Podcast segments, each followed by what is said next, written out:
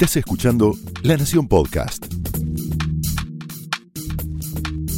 A continuación, Dolores Graña y Natalia Senko te presentan las mejores series de la actualidad en A pedido del público.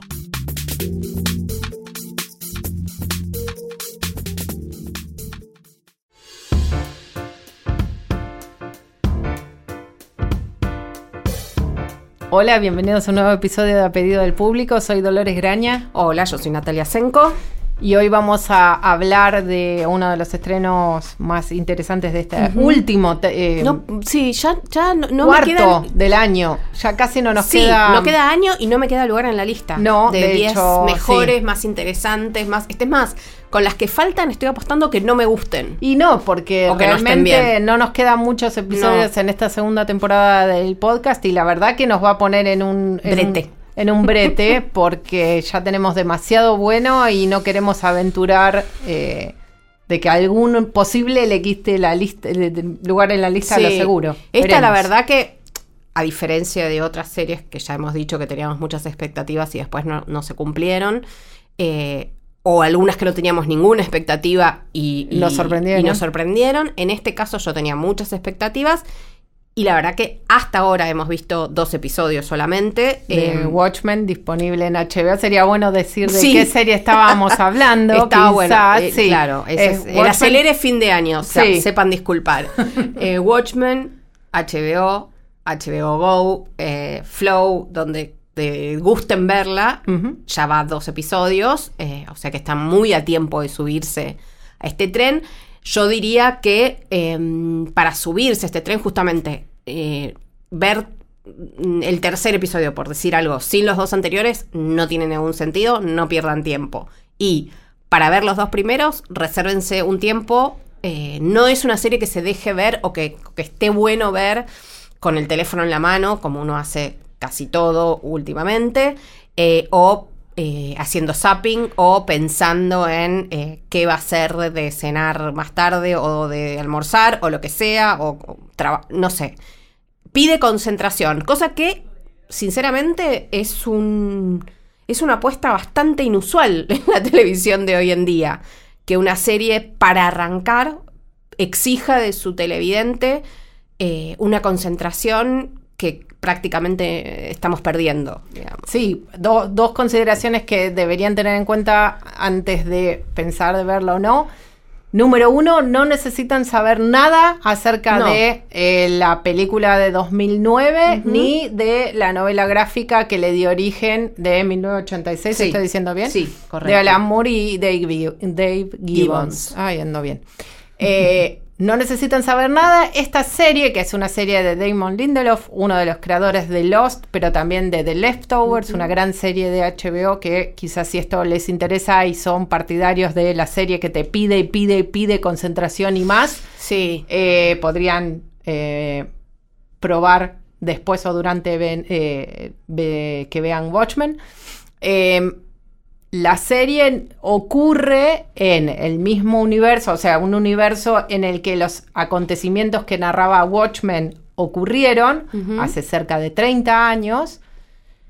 Y la historia refiere en algunos casos oblicuamente, en otros casos como una escena del segundo capítulo que vamos a discutir en un ratito, encuentra la manera de traerte a colación lo importante que debieras saber de ese cómic original porque es lo que plantea las leyes del universo este un poco alternativo. Es un, es, a ver, hay que decirlo, a diferencia de muchas historias de superhéroes, no ocurre en ciudades, eh, no es ciudad gótica, eh, es o Metrópolis, es eh, Tulsa, Oklahoma. Tulsa, Oklahoma, Estados Unidos, con su historia, entre comillas, real, pero es un universo alternativo donde ocurren y existen los mismos conflictos que existen en nuestro mundo, pero obviamente exacerbados en algunos casos, llevados a esta, idea de la historia contrafáctica, como por ejemplo estaba en, The Men in the Castle, o sea, y cosas que sucedieron en el mundo que, eh, en, el mundo de la ficción que no sucedieron en el mundo real.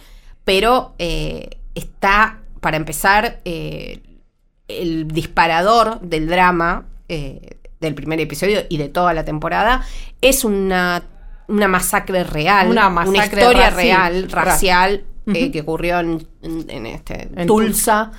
En los años 20. 1921. exactamente, del siglo pasado. Del siglo pasado. Em, y a partir de eso, Lindelof y su equipo construyen eh, un, realmente una maquinaria muy interesante, una historia y un reto muy, muy complejo, con personajes muy complejos, eh, que, si, que yo insisto con lo de la concentración porque no te deja, no hay nada, por lo menos hasta ahora, y no parece que vaya a ser así, eh, expositivo. Quiero decir, no hay un personaje sentado diciéndote, bueno, porque esto es así, esto pasó, y entonces yo fui, hice esto, y la consecuencia es que así es mi mundo ahora y esto está tan mal por, por, lo siguiente. Obviamente hay explicaciones, pero son mucho más veladas, mucho más sutiles, eh, elipsis por todos lados.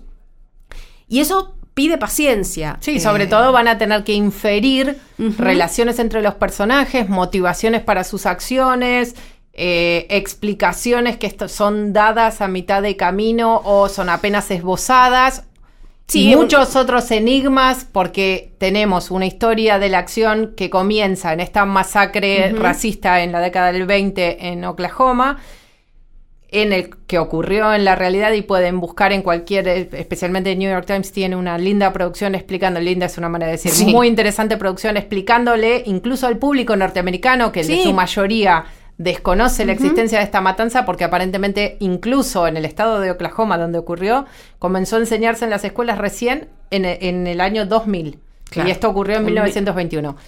Eh, a, grandes rasgos, hay una especie de eh, masacre racista motivada por eh, una serie de, diríamos ahora, de fake news que, que impulsaban que había habido un ciudadano negro que había abusado de una mujer blanca y entonces a una suerte de Ku Klux Klan empieza a tratar de arrasar un sector muy eh, de, población mayormente negra, pero de eh, pasar muy acomodado con grandes negocios, tanto que le llaman el, el Wall, Street, negro.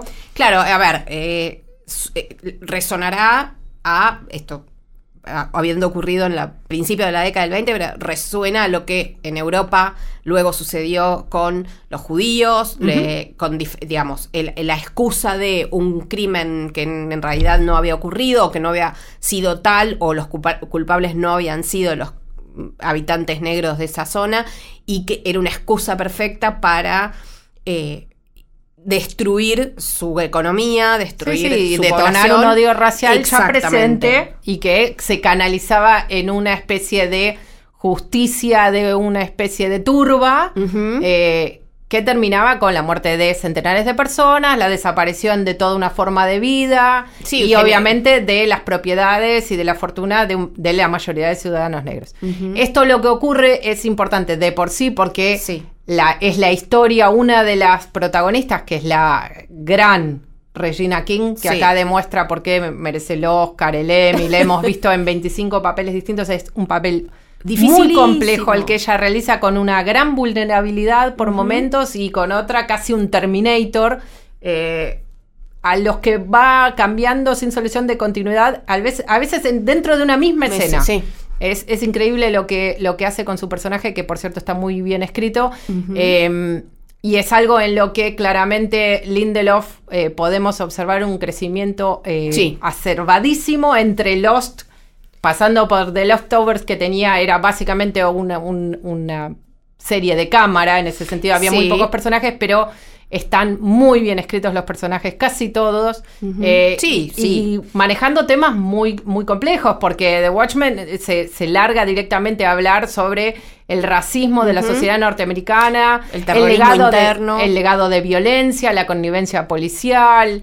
Eh, la política, en fin, todos esos temas que son incendiarios en este momento real norteamericano, puestos en un contexto aparte muy metafórico, usando lenguaje complejo, eh, metáforas complejas, simbologías que no son maniqueas, no hay buenos ni malos, yo te, ah, podrías argumentar que no hay buenos, salvo un par de nenitos que vamos a ver, pobrecitos, cuánto duran. Por ahora, eh, eh, en, ese, es, en ese sentido, y creo que es lo más eh, fiel a la mm, novela gráfica, en ese tono. al espíritu, al espíritu, exactamente, el tono, el espíritu, la idea esta de que no, los buenos no son tan buenos, los malos son terriblemente malos, pero son humanos irremediablemente humanos, que era lo que no terminaba de suceder o de, de, cuajar en la película de Zack Snyder de 2009, que era una película muy ambiciosa en términos de estéticos. Estéticos y de que animarse a tomar, realmente esta novela gráfica es una novela gráfica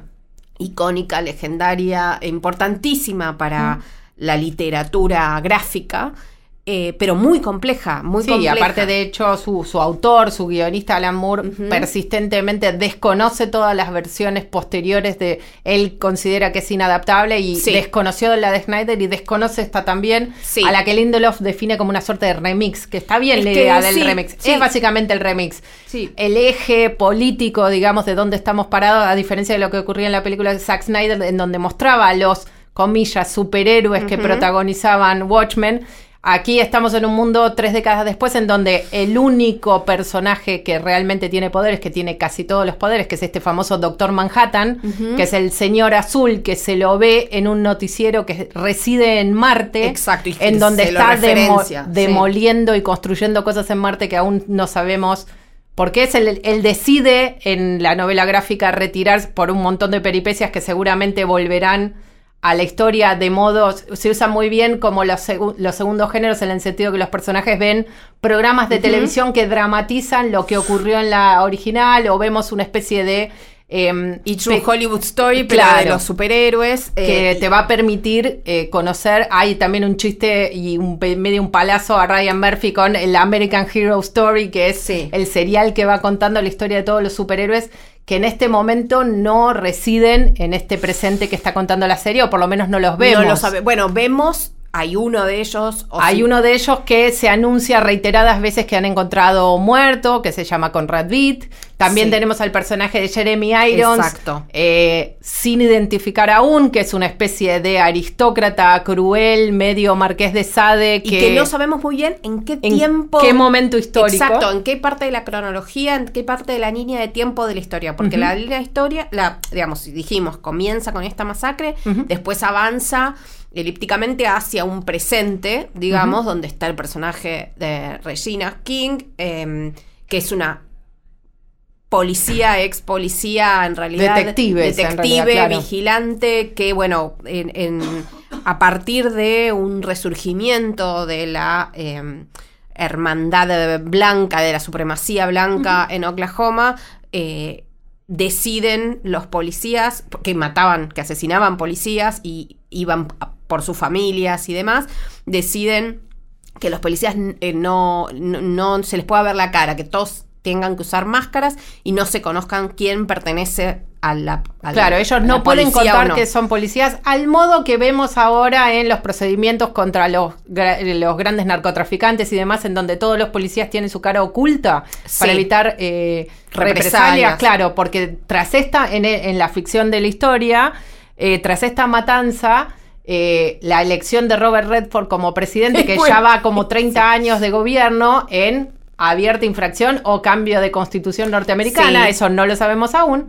Em, que le gana el lugar a Nixon, de hecho, por eso Nixon es recuperado por los supremacistas blancas como, como un héroe. Sí, y hay, eh, un, hay una especie de barrio, barriada, este, tipo trailer park, trailer park eh, que se llama Nixonville o Nixonland. Eh, sí, Nixonville, me parece que es donde se juntan, digamos, todos estos supremacistas blancos que son los grandes enemigos del cuerpo policial en principio. En principio. Y también en principio, bueno, los digamos, buenos serían estos policías, a pesar de que, eh, digamos, es muy, en términos estéticos, eh, es muy choqueante ver a las fuerzas del orden con la cara tapada, enmascarados, algunos eh, con los detectives, digamos, los de más alto rango con eh, disfraces directamente. Claro. Sí, son muy interesantes. Hay uno que se llama como la amenaza roja. Exacto. Ella se que básicamente está vestido de jogging rojo, digamos, con un pasamontañas rojo. O sea, no es demasiado sofisticado. No, no, pero ocultan su rostro y no son parte del cuerpo policial,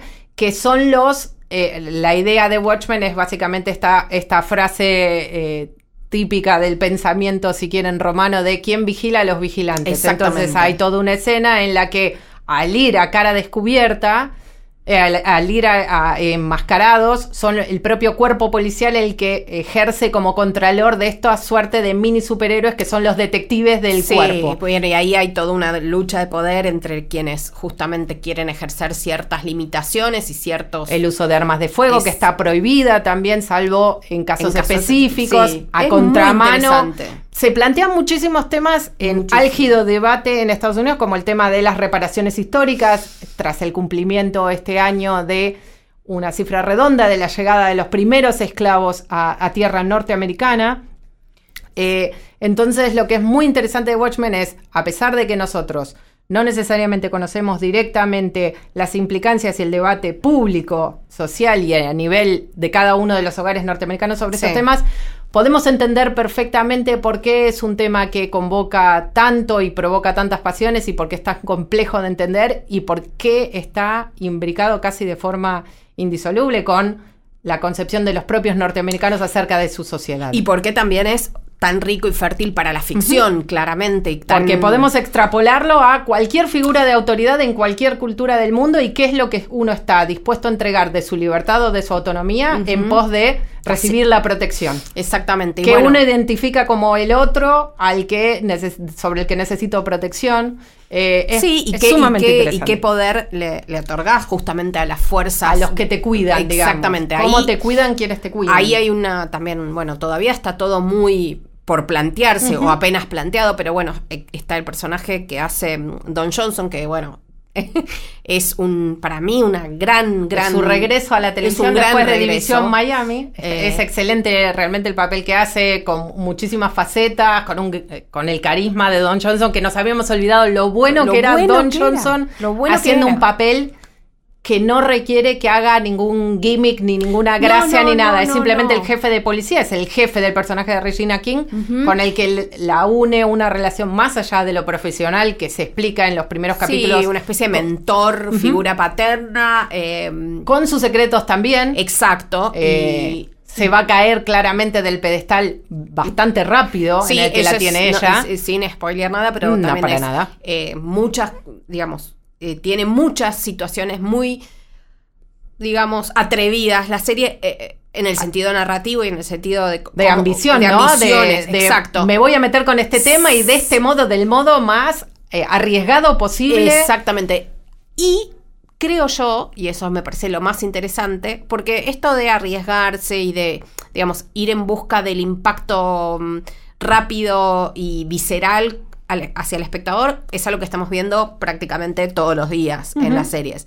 El tema es que acá no suena o no, no, no, se transmite como algo calculado. Sí, o portentoso, o mírame cómo hago una cosa re complicada o hablo de estos grandes temas con mayúscula. ¿Para qué pongo shift? exacto, como muchas otras series que no voy a nombrar en este momento. No vale, no. No a ver, pero que hacen esto de cartel francés, miren lo que estoy haciendo con este personaje, miren esta alegoría que claro, les estoy planteando. Aquí viene la opresión de clase. Exacto. Mm. No está, pero digamos, no está puesto así, pero no se esconde para nada de las polémicas, de los conflictos, de los personajes donde no sabes muy bien qué pensar, ni idea para dónde van a ir. Eso es uno de los más interesantes. Eso es una linda sensación de tener con una serie, sí. Y aparte, lo que es interesante, que también está presente en casi todas las series de Lindelof, aparte de su enorme ambición, que creo que no tiene límites. No. y eso es bueno, porque así cuando se equivoca, se equivoca, pero cuando arriesga, muchas veces gana y no, no podría hacerlo si no pensara esto, en los grandes temas es el gran manejo del humor. Sí. En las situaciones más imprevistas y juxtapuesto con una situación espantosa, sin solución de continuidad, que uno se está riendo de algo que era muy claro en The Leftovers, en donde se hablaban de temas de, de, la vida, la muerte, la pérdida, el duelo, y uno se encontraba riendo en situaciones que no deberían provocar risa y sin embargo era no solo catártico, sino aparte apropiado dramáticamente. Eso es, sí, es eh, otra gran característica de, la televisión de Lindelof. Cuenta además, bueno, con, con grandes, ya dijimos, ¿no? Eh, Regina King, pero también, y Jeremy Irons, Don Johnson. Em, está, ahora, lo, siempre me, olvido, me, confundo con el... Ahí está. Tim Blake Nelson. Tim Blake Nelson. Que hace un papel que resulta por ahora sumamente incómodo, sumamente desagradable y al mismo tiempo heroico. Sí, que se llama Looking Glass porque lo que, con lo que protege su cara es como una especie de lamé plateado, es, una superficie reflectante, pero es una eh, capucha completa que no sabemos muy bien cómo respira ni qué hace. No, y cómo ve a través de eso. Y él es como el encargado de unos interrogatorios muy particulares con una suerte de eh, detector de mentiras a través de imágenes que van a poder ver en el, en el segundo capítulo. Sí, en el que y seguramente volverá. Cámara, cámara como de, digamos, de, mm, de de, los sentidos. es muy interesante, pero bueno, él particularmente, que muchos por ahí no conoce el nombre, pero sí lo, cuando lo vean es eh, uno de los actores fetiche de los hermanos Cohen. Era este, el protagonista de, de una de los. Bueno, eh, era el, personaje principal de, la antología que hicieron los, los Cohen para Netflix eh, el año pasado. ¿En este año? ¿Este año fue? Eh, sí, creo que fue este mismo año. no, puedo. equivocarme. También está Frances Fisher, que es la mujer de, Don Johnson, en la, con la que ella tiene el personaje de Regina eh, King, Angela Avard, tiene una relación bastante eh, extraña, o sea, susceptible de ser profundizada en una dirección distinta a la que vimos ahora. Em, Luis Gossett Jr. es un personaje que también está, un regreso. Un regreso, claro. Em, espectacular realmente lo que hace con su papel. Él es un anciano que es el, link, digamos, con esta matanza del principio hacia el presente, no les vamos a contar, mm, mm, mm. guarda una relación eh, central a la historia. Eh, y está presente también para varios momentos. También tiene un momento totalmente absurdo de rescate que uno no sabe si se, eh, lo que tiene esta serie a veces por momentos uno sabe si no debería reírse, si es casi como un gag visual o es una cuestión ominosa o todo lo anterior todo junto. O toda una fantasía, porque bueno, Lindelof también puede, puede haber puede estar haciendo Guarde la posibilidad que algunas cosas como, qué sé yo, la escotilla de Lost uno diga, vos, al final estuvimos 600 ah, horas y esto no, era tan importante. Puede ocurrir con algunos elementos que no sean lo importantes que nosotros creemos que lo son hmm. con la visión de estos dos capítulos. Por cierto, si a ustedes les interesa todos los detalles que van surgiendo acerca de este universo. En HBO eh, Estados Unidos hay una página que va compilando eh, todas las revelaciones secundarias que se hacen a través de programas de televisión, los diarios que se ven en, pantalla, los documentales que cuentan historias que les van a ir permitiendo lo que en inglés se llaman easter eggs, que son como pequeños detalles que para los que saben a qué refieren amplifican el, tamaño o, la narración en, un sentido en particular. O sea que en internet los van a poder encontrar muy fácilmente si les pareció que hubo un detalle significativo, pero no entendieron a qué se refería. Está lleno de referencias, Por eso de referencias históricas, está lleno Hay un montón de páginas. Eh, también HBO tiene un podcast en castellano específico de la serie que ustedes pueden seguir capítulo a capítulo si se enganchan con esto de ir comentando cada uno de los detalles. Es una serie que se presta perfectamente a eso, es una gran idea de y además es un mecanismo que les funcionó impecablemente bien con Chernobyl, eh, esto de que eh, del podcast, bueno, en ese caso mm, era, un podcast en inglés, en este caso era es podcast en castellano y eh, además que llevaba adelante el creador de la serie, Craig Massin. obviamente Lindelof no, no lo está haciendo. Seguramente Estados Unidos tendrá participación en alguna de los estos digamos, pequeñas eh, extras que ofrece la serie.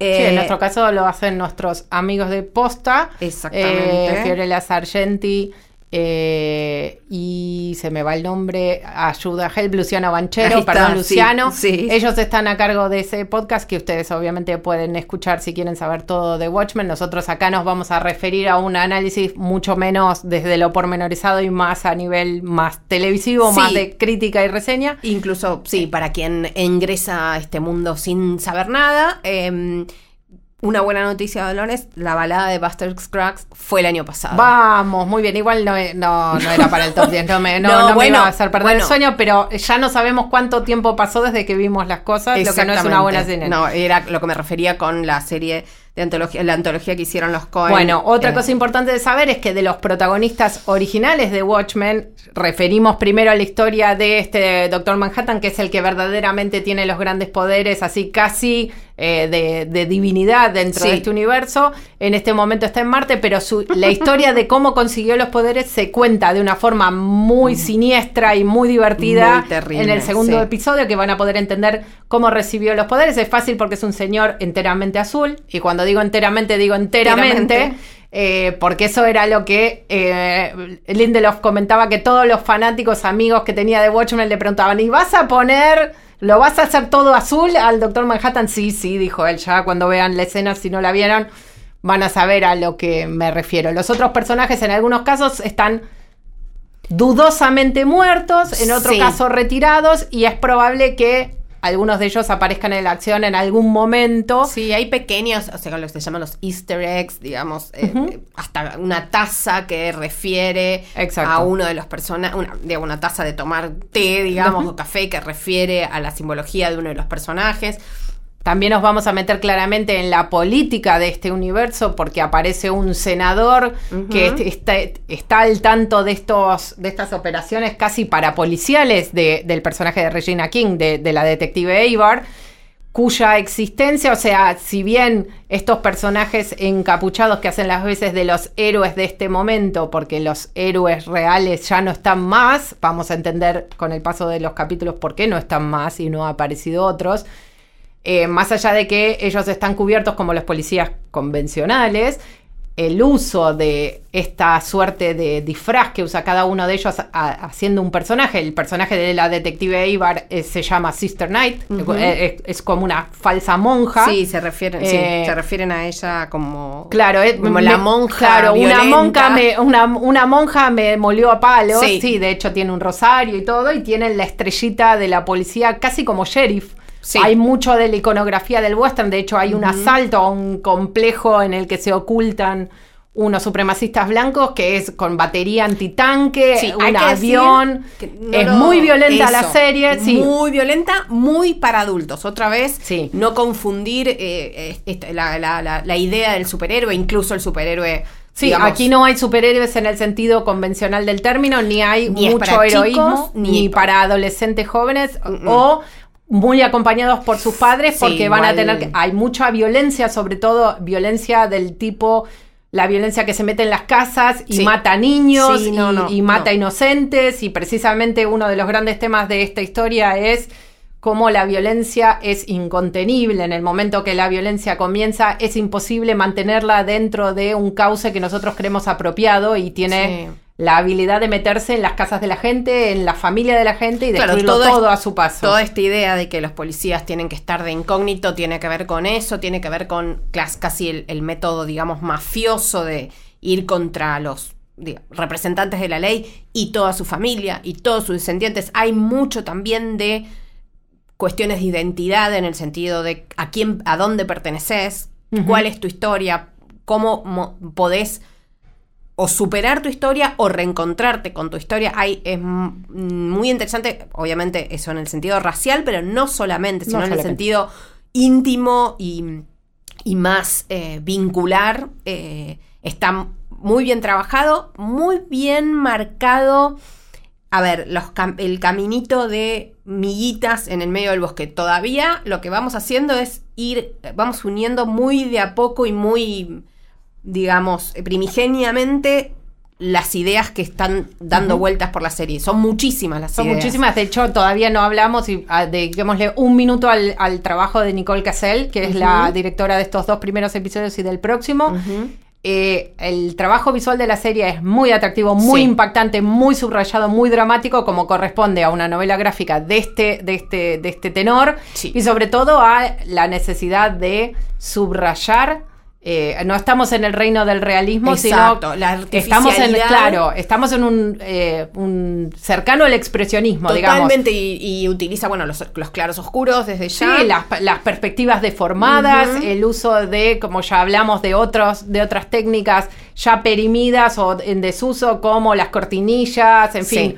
Eh, la maquetación, ah. los, falsos, los efectos especiales grotescos o antiguos, para subrayar ciertos anacronismos o mucha, mucha idea de lo gráfico justamente para, establecer el lazo con la novela gráfica, pero con, también con ese pasado que en la serie es tan importante y que vuelve todo el tiempo en diferentes expresiones y en diferentes sentidos. Em, ahí, eh, bueno, lo dijimos, ¿no? Las actuaciones son muy, muy, muy preciosas, pero sobre todo porque tiene esta idea de que todo el tiempo los personajes están guardando una, dos, tres cosas bajo la manga, seguro. Es como eh, una, es como una manada de iceberg, digamos. Toda la gran, toda la serie es, el mejor estilo es el, es, podríamos decir que junto con J.J. Abrams inventaron el manual esto de la caja de sorpresas, ¿no? La voy abriendo y voy sacando una, dos, tres.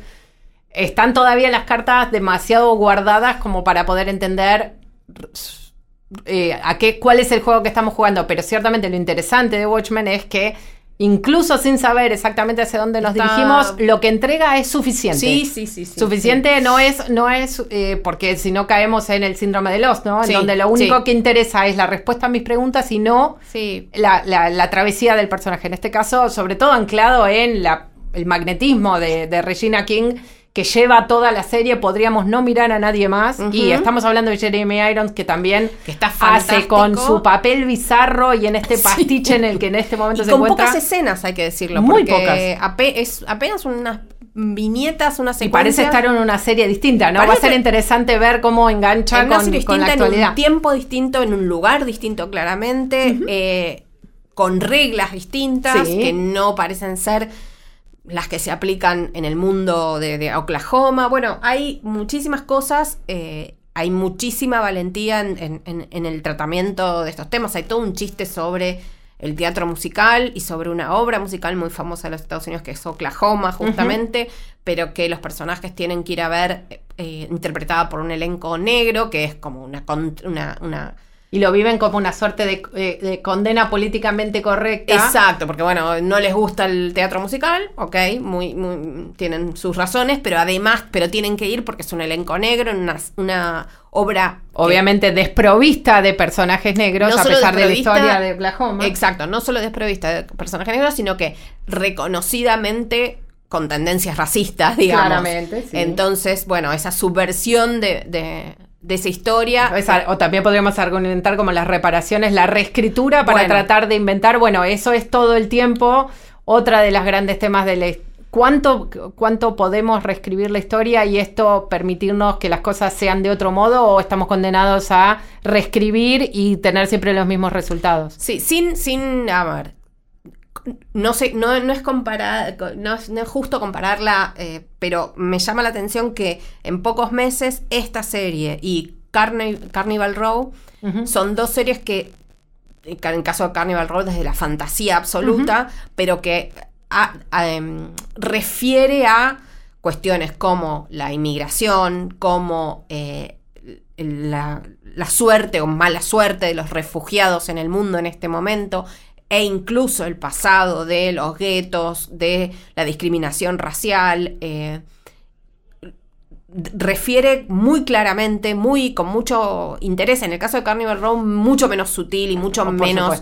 logrado que en el caso de Watchman, pero son dos series que se encuentran en ese punto que te hacen obviamente reflexionar, pensar, observar sobre tu mundo actual, sobre tu pasado, porque digamos, absolutamente todos, como decía Dolores antes, nosotros no, desde acá no tenemos una relación directa con la historia de la esclavitud en los Estados Unidos o con la historia de la opresión de la población negra en los Estados Unidos. De la forma en particular en la que se dio allá, pero obviamente sí tenemos una historia con eh, los esclavos y, la... Sí, y con las propias discriminaciones y con las propias... Las particulares de cada región. Exactamente. Sí, también debemos referir que las historietas básicamente es un arte en los Estados Unidos y en el mundo creado por inmigrantes. Inmigrantes eh, judíos, exactamente. Eh, entonces, la preocupación acerca del sentir de la asimilación, de la construcción de la identidad, no hablamos de gente que se cubre de la... Se, se inventa una, una identidad normal para cubrir su verdadera identidad, que es la de superhéroe, en fin. Exactamente. Esos, esos, esas preguntas filosóficas acerca de cuál es tu verdadera identidad están en el, en el, en el germen del, del género y van a ser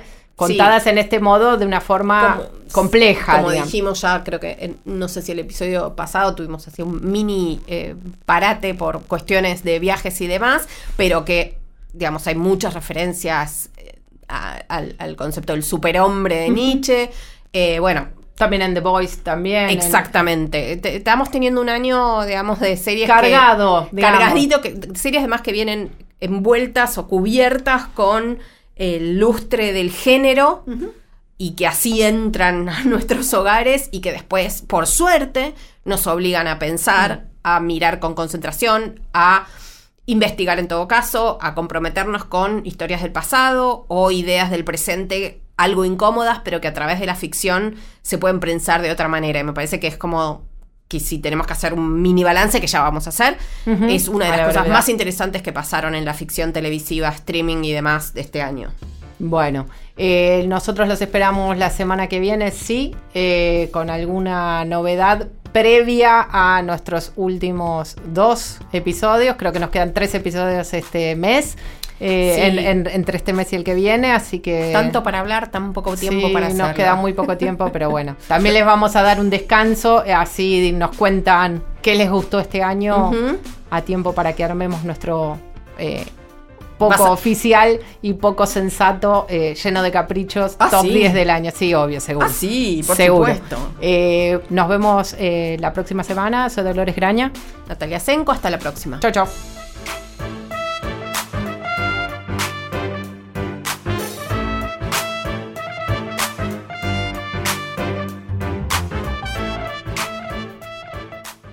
Esto fue A Pedido del Público un podcast exclusivo de La Nación. Escucha todos los programas de La Nación Podcast en www.lanacion.com.ar. Suscríbete para no perderte ningún episodio. Estamos en Spotify, Apple Podcast, Google Podcast y en tu reproductor de podcast favorito. Seguí escuchando La Nación Podcast.